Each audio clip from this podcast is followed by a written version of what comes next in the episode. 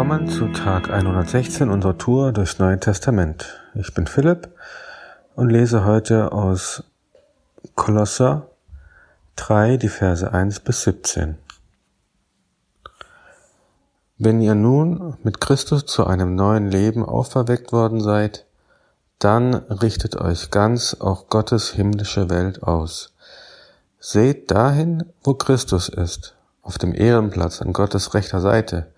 Ja, richtet eure Gedanken auf Gottes himmlische Welt und nicht auf das, was diese irdische Welt ausmacht.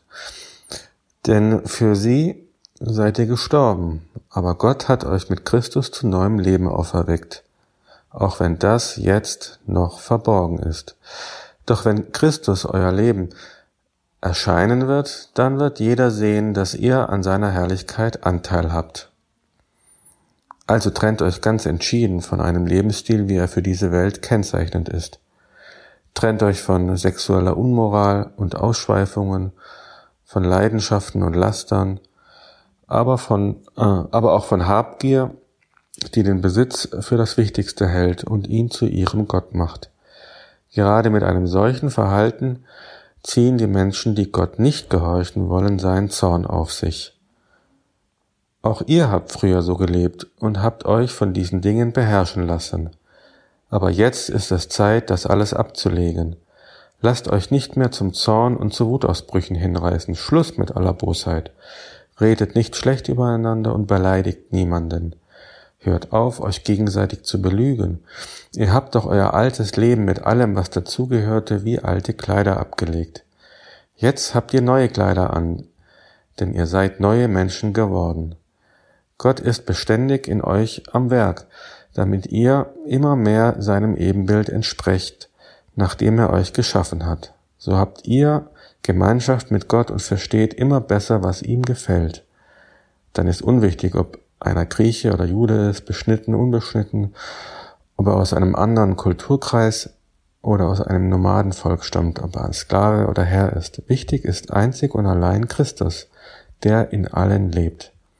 Ihr seid von Gott auserwählt und seine geliebten Kinder, die zu ihm gehören. Darum soll jetzt herzliches Mitgefühl euer Leben bestimmen, ebenso wie Güte, Bescheidenheit, Nachsicht und Geduld. Ertragt einander und vergebt euch gegenseitig, wenn jemand euch Unrecht getan hat.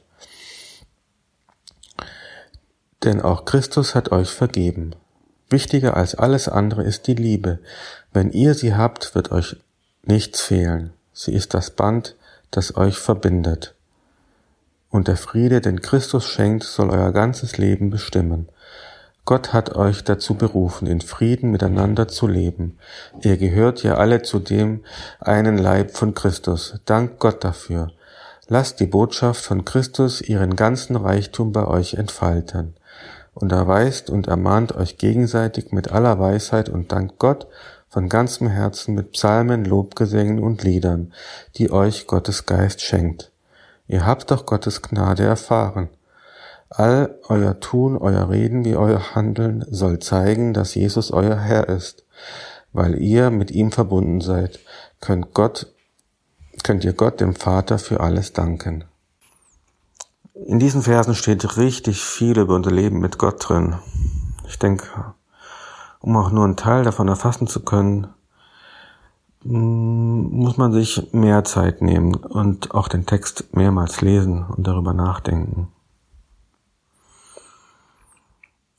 Zwei Dinge möchte ich heute Morgen aber mit euch teilen, die mir Mut gegeben haben, die mir aufgefallen sind, die echt cool sind. Und ich denke, wenn ich manchmal mh, mir so klein vorkomme und äh, bei all den ganzen tollen Alltagshelden um mich herum, die mir dann wieder ja, mich nach vorne treiben und pushen.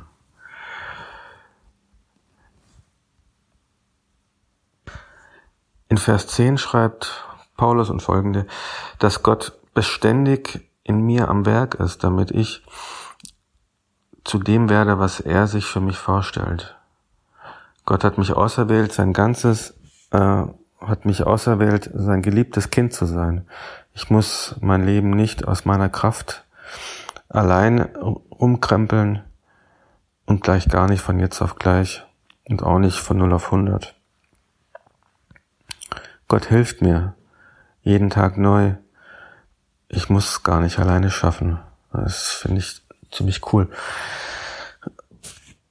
Und auch das, ja, dass es nicht alleine meine Idee war, auf Gott hinzukommen, äh, zu Gott hinzukommen, sondern dass er mich als erstes besucht hat, mich ausgewählt hat und Tag für Tag an mir auch arbeitet.